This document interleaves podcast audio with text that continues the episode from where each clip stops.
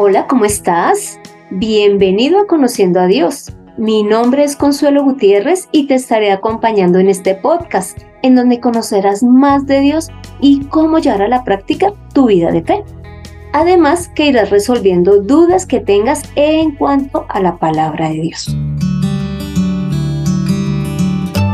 Te cuento que hoy, con el fin de desarrollar este episodio, he querido invitar a una persona muy especial y es Nora Rojas. ¿Cómo te parece que ella lleva 15 años aproximadamente en su vida de fe y además está sirviendo allí en la iglesia? Norita, ¿cómo estás? Bienvenida. Hola Consuelito, muchas gracias. Estoy feliz de poder estar aquí contigo de participar en este podcast. De verdad que es muy lindo y te lo agradezco. Bueno, Norita, cuéntanos un poquito de tu vida.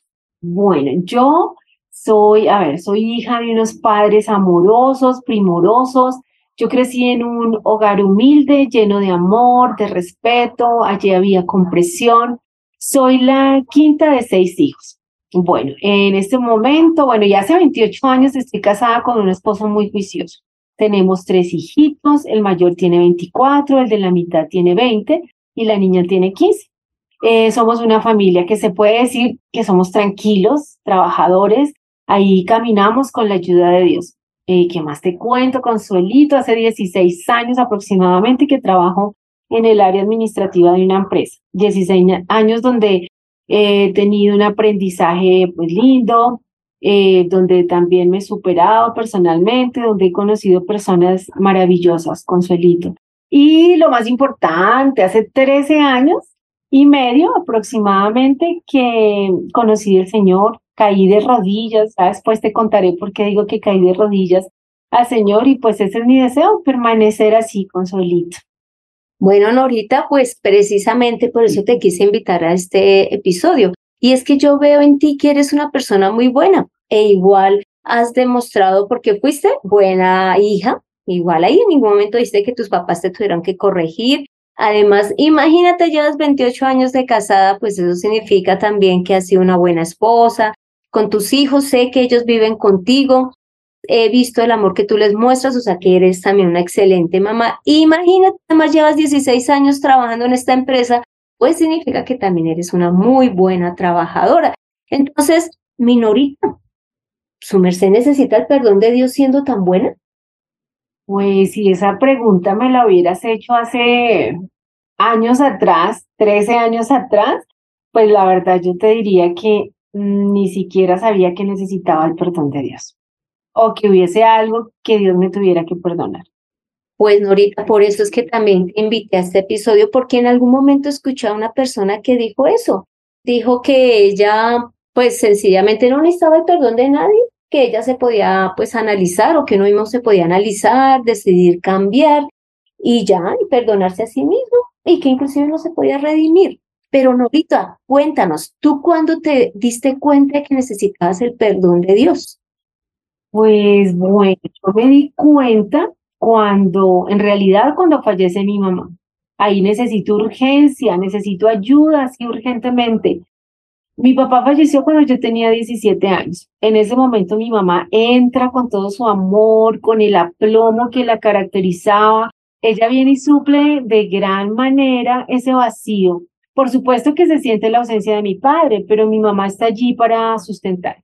Sin embargo, hace 13 años y medio fallece mi mamá mi hermosa madre, y comienzo a experimentar una gran tristeza. Experimento el miedo de sentirme sin la protección y guía que ella siempre me brindaba. O sea, la vida me cambia en ese momento. Ella y yo teníamos una relación muy cercana. Antes de que ella falleciera, de que mi madre falleciera, yo había ya empezado a tomar decisiones inmaduras, equivocadas, a causa de sentir que me faltaba algo, pero no sabía qué era. Y ella era como mi polo a tierra era una mujer sabia, pero cuando ya no está, pues ahí me estrello porque comienzo a ver con más claridad mis faltas.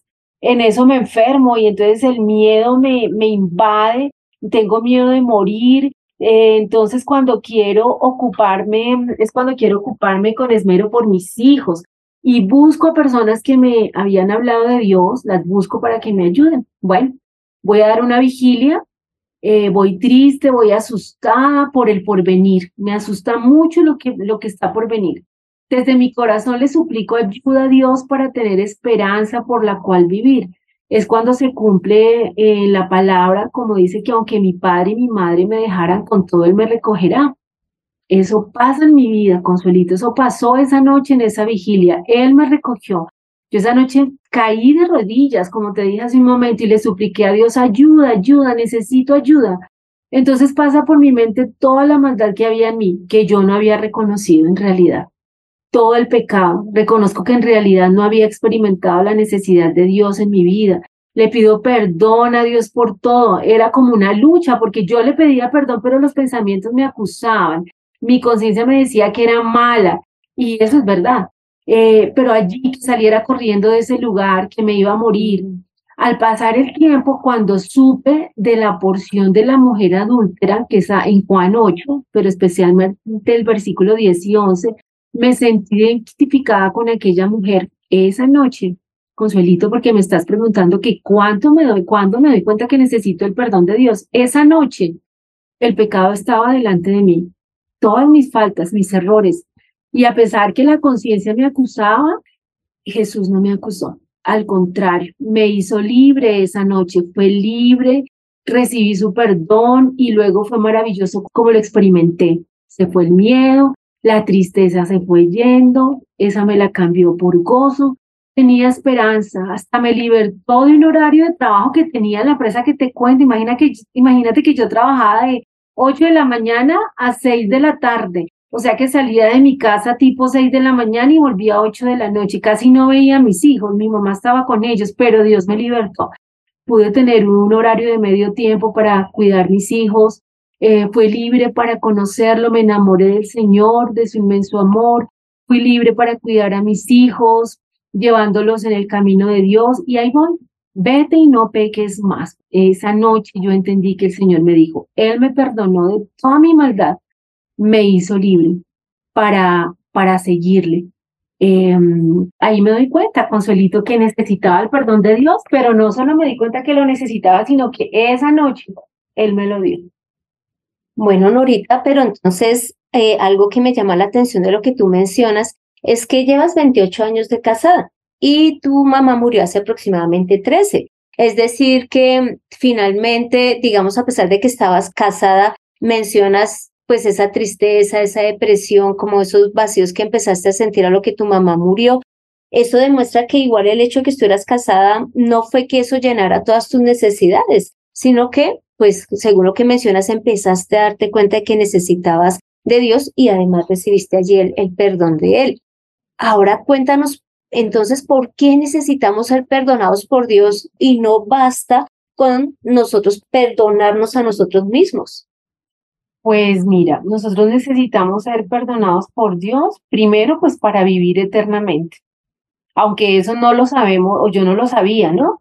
Pero el perdón de Dios me da a mí la vida eterna. Necesitamos ser perdonados para ser libres, libres de que, pues del pecado que nos gobierna todo el tiempo y ese pecado nos condena al estar separado de Dios y todo lo demás que viene por estar separados de Dios para no perder esta vida que Dios tiene para nosotros, que es maravillosa, Consuelito. Porque imagínate que el pecado nos hace estar separados de Dios. El pecado nos hace estar allí esclavos, esclavos y separados totalmente. Y eso nos trae a la vida sufrimiento, dolor, un vacío. Eh, entonces, pues es necesario eh, recibir ese, ese perdón. Necesitamos. Igual tú mencionabas que empezaste a sentir amor de Dios hacia ti cuando recibiste su perdón, que aunque Él te mostró a través, evidentemente, menos que de la palabra que recibiste en esa vigilia y lógicamente que has venido recibiendo durante todos estos años, tú muestras algo y es ese amor que empezaste a recibir de Él. Es una de las cosas por las cuales también necesitamos ser perdonados. Porque sí, nosotros mismos podemos decir, ah, me equivoqué en esto, en lo otro, va a cambiar y ya pero lo que Dios hace en nuestras vidas y la transformación eh, que Él pues hace en nosotros, no la podemos hacer nosotros mismos con, con lo que venimos haciendo ni con un cambio. Cuéntanos por qué no nos podemos perdonar a nosotros mismos o si lo podemos hacer. No, nunca, Consuelito, porque Jesús para eso fue a la cruz, para perdonar nuestros pecados. La palabra dice que no hay bueno ni uno, y lo dice Dios. Cuando nosotros recibimos el perdón de Dios, podemos vivir en paz con nosotros mismos. Solamente en ese momento, y eso se, eso se experimenta. Cuando Dios perdona, la acusación ya no tiene cabida. ¿Por qué? Porque es que a veces la gente lucha para perdonarse, porque, porque es que no va a ser posible, porque el pecado lo acusa, la conciencia lo acusa, pero cuando nosotros eh, recibimos la obra que Jesús hizo, el perdón de pecados que vino por su sangre, eh, realmente somos libres. Y eso no lo podemos hacer nosotros porque ¿quién de nosotros ha ido a la cruz para perdonar? Solo Jesús lo hizo, solo Él lo puede hacer. Norita, inclusive ahí en Efesios 1.7 hay una porción que muestra claramente eh, lo que hace Jesús eh, en nosotros y a través de su sangre. Y es que allí dice de Jesús lo siguiente, en quien tenemos redención por su sangre, el perdón de pecados según las riquezas de su gracia. Allí podemos ver dos cosas, redención, perdón de pecados y que ni siquiera es porque nosotros tengamos que hacer algo, sino que es por su gracia, por su misericordia. Y en cuanto a la palabra, bueno, perdón es una palabra que conocemos de niños, inclusive uno ve que el niño de un año, dos años le puede decir a uno, perdón papi, perdón mami, a uno conoce esa palabra. Pero redimir, ¿cómo te parece que significa rescatar o sacar de la esclavitud? Y ya hemos venido diciendo que nosotros cuando pecamos, el solo hecho de estar lejos de Dios, estamos eh, pecando. Entonces, de por sí somos ya esclavos del pecado, somos esclavos de, de este mundo, de las obras que nos llevan a alejarnos de Dios, pero Jesús a través de su sangre nos rescata. Por eso es que no nos podríamos redimir a nosotros mismos tampoco. Siguiente pregunta. ¿Cómo hago para recibir el perdón de Dios? Bueno, pues cuando creo y recibo la obra que Jesús hizo por mí en la cruz, lo que acabas de, mencionar. Eh, realmente es creer porque su palabra lo dice. Y así es, cuando crees que Él es quien te perdona, que Él no te acusa, que Él está ahí y te dice, ni yo te condeno, ahí lo estás recibiendo al que te perdona. Solamente creyendo, bueno, y ahora cuando uno cree y se acerca a Él y recibe ese perdón y ese amor, ahora ya me puedo acercar y recibir su perdón. Entonces, sí se va a producir un cambio de Dios en mi corazón y en mi mente. Ahora voy a reconocer que lo necesito. Ahora sí puedo ver que soy pecadora. Yo eso lo vi porque, y, la gente a veces se engaña porque de pronto, como recibí de mis padres la tranquilidad, la paz de la casa, la gente piensa que uno es eh, como que no, que no hace nada malo y que no, todos somos malos. Pero cuando se recibe el perdón de pecados de Jesús, la libertad, hay un cambio en el corazón y en la mente. Eso es ciertísimo. Y entonces ahora reconocemos que lo necesitamos, uno ve que es pecado y uno ya no quiere vivir lejos de Dios, comienza uno a experimentar un arrepentimiento genuino, un cambio de vida total, pero donde ahora Jesús es nuestra meta. Y mira que inclusive me haces acordar también de lo que dice en Hechos 3:19, en donde lo que nos dice es por lo tanto, arrepiéntanse, que es ese cambio de vida y reconocer que necesitamos de Dios, que estábamos lejos de Él.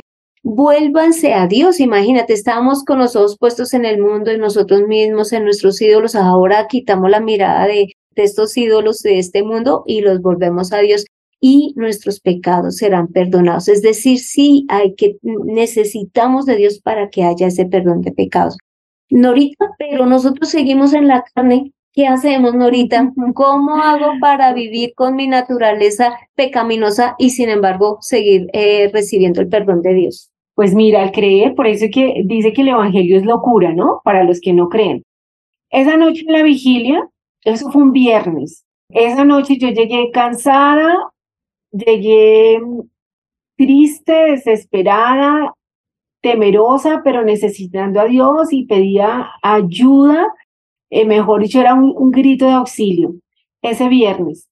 Y esa noche el Señor lo hizo. Y el sábado yo ya no fui igual. Yo solo sabía que había sido libre y que Dios me había escuchado y que había sido maravilloso. Y el domingo yo ya quise ir a congregarme con mis chinitos y así seguimos yendo a conocerlo en los discipulados Eh, y la palabra iba haciendo algo, Consuelito. Mira que cuando nos explicaban la palabra, incluso recuerdo una ocasión que, bueno, eh, viendo Deuteronomio, eh, la misma palabra me mostraba cómo estaba yo de mal, ¿sí? Y amo esa palabra, porque cuando eh, la, leí, la leíamos allí todos, a mí me pasaba toda la vida por la mente y entendía lo mal que estaba. Pero también al ver Juan 8, que así de mal estaba, pero el Señor me dijo, no te condeno, vete y no peques más. Entonces, ¿qué te puedo decir? Que la palabra hace algo maravilloso porque la palabra de Dios es espíritu y es vida. Entonces, cuando la palabra viene, de verdad es como dice, es como una espada de doble filo que penetra hasta lo más profundo. Dice que parte el alma. Mira cómo lo describen, parte el alma y el espíritu. Dice que las coyunturas, los tuétanos, o sea, ella entra en todo nuestro ser y discierne los pensamientos y las intenciones del corazón, que es lo más eh, malo que hay en nosotros. Pero eso hace la palabra. Entonces estamos en esta carne, pero resulta que Él nos dejó su palabra. Y a través de esa palabra pasa lo que también dice en Juan 15. ¿Te acuerdas que Él dice que Él es la vid y nosotros somos los, los pámpanos? De pronto para los que no saben qué es la vid, los pámpanos, es como un arbolito que tiene ya sus, sus tronquitos, sus ramas. Nosotros somos esas ramas. Y dice que Él nos limpia y su palabra nos limpia. Cada vez que nosotros recibimos su palabra, cuando la, la, eh, atesoramos, cuando la ponemos por obra, cuando dejamos que la palabra nosotros nos juzgue, porque la palabra es la que nos juzga, y nos ayude, nos sane, allí somos limpiados por su palabra. Él nos va ayudando. Y bueno, es que imagínate, y no es solamente ser oidores de la palabra, sino hacedores. Ahí está la sabiduría. Una persona sabia es el que obedece palabra, el que la pone por obra. Es como luchamos en esta carne, tenemos la palabra que Él nos dejó, que es espíritu, y obedeciendo su palabra. Es mandato y es para darnos vida. Entonces acá podemos ver que aunque seguimos en la carne, seguimos en este mundo, pero la palabra es la que va a obrar. Por lo tanto, es necesario todos los días leerla, porque pues podemos ir a culto, podemos orar. Hay veces que uno ora y ora, pero si no lee la palabra, ¿cómo Dios le va a contestar? ¿Cómo Dios lo va a transformar? no es necesaria esa palabra. Y mira que en Juan 6, 63 dice, el espíritu es el que da vida, la carne para nada aprovecha, o sea, nuestro vivir no es lo que somos, nosotros somos espíritu, pero estamos en esta carne, esa no es la que aprovecha, sino el espíritu. Y resulta que las palabras de Dios son espíritu y son vida. Por eso es que pueden transformar nuestro espíritu e irlo limpiando. Me haces caer en cuenta de algo, Consuelito que, que pueda ayudarnos. Es que si nosotros, mira, como uno no tiene que pensar que tiene que respirar, pero uno respira, ¿cierto? Así debería ser la palabra, o sea, que, que sea parte fundamental de nuestra vida, como respirar. Pero ¿qué pasa? Que a veces no se va la palabra. Entonces uno dice todos los días, pero resulta que a veces las personas reciben esa acusación de que no fueron, hacen metas. Esta semana voy a leer la palabra y resulta que por el motivo que fuera, no lo hizo como se lo había propuesto y permite que esa acusación llegue a su vida y no la lee y no la lee acusada. Entonces, pidámosle a Dios, o sea, que le pidamos a Dios que nos ayude, que amemos su palabra, que la anhelemos. Dice que si nosotros le pedimos, Él nos da más. Entonces, que anhelemos esa palabra para que no falte en nuestra vida, Consuelito, pero que si la ha dejado de leer o algo, levántese y siga, o sea, ya no viva esa acusación, levántese y siga cada día. Por eso la palabra dice que no nos afanemos para el día de mañana, sino cada día. Hoy me propongo, hoy, hoy lucho contra este tiempo que se pasa rápido, que es difícil. Hoy lucho para ir a su palabra, porque la necesito, Consuelito. Bueno, Norita, y ya para concluir, porque hay dos tipos de personas, bueno, pueden haber más, pero yo les voy a dividir en dos, y es unas que puedan pensar que es lo mismo que vivimos en tu vida. Somos buenos, igual yo también, eh, fui buena madre o soy buena madre, fui buena esposa, buena trabajadora, fuimos las dos, ¿no? Buenas madres, trabajadoras, demás. Y creamos que no necesitamos el perdón de Dios o que nosotras mismas nos podemos perdonar y redimir, imagínate. O pueden haber personas que se sientan tan acusados por sí de sus pecados que digan, no, pero yo cómo me acerco a Dios, eso es Dios que me va a estar perdonando. Entonces, en conclusión, ¿qué mensaje les podríamos dar a estas personas? Bueno, de mi parte, de verdad que gracias, Consolito, por haberme invitado. Y bueno, ¿qué les puedo decir? Eh, me gusta cuando el, eh, pastor Clima conoce quienes los conoce, quienes lo conocen saben que él numera las conclusiones y eso ayuda mucho. Entonces, número uno, no estar alejados de Jesús. Ese es el pecado que nos condena. Por ese pecado necesitamos su perdón. Él no, número dos, Él no rechaza jamás un corazón contrito y humillado. Cuando uno lo busca, Él no lo rechaza. ¿Por qué? Porque Él no quiere que ninguno se pierda, sino que todos procedan al arrepentimiento. Y ahora, ya con el arrepentimiento, vivir con Él, para Él, en Él. Entonces, número uno, no estar alejados. Dos, tener en cuenta que Él no rechaza jamás a quien lo quiere buscar. Tres, no vivamos engañados creyendo que somos buenos, porque ya hemos visto hoy que Dios dijo que bueno no hay ni uno, solo Él es bueno. Entonces no nos creamos buenos, porque el bueno es Jesús en nuestra vida. Número cuatro, tampoco dejemos que el pecado nos acuse hasta el punto de no buscar a Dios. Si nosotros le buscamos, lo hallamos, porque Él siempre está. Esa es su voluntad, darnos el perdón de pecados. Y Consuelito, mira, algo que mm, mm, quiero de cómo hacer énfasis acá, porque tiene que ver mucho con mi vida, y es a los padres, una reflexión que yo dejo en, esta, en este día, pues a los padres, y es que nuestro amor hacia nuestros hijos es bueno y es único, porque el amor de los padres a los hijos es único.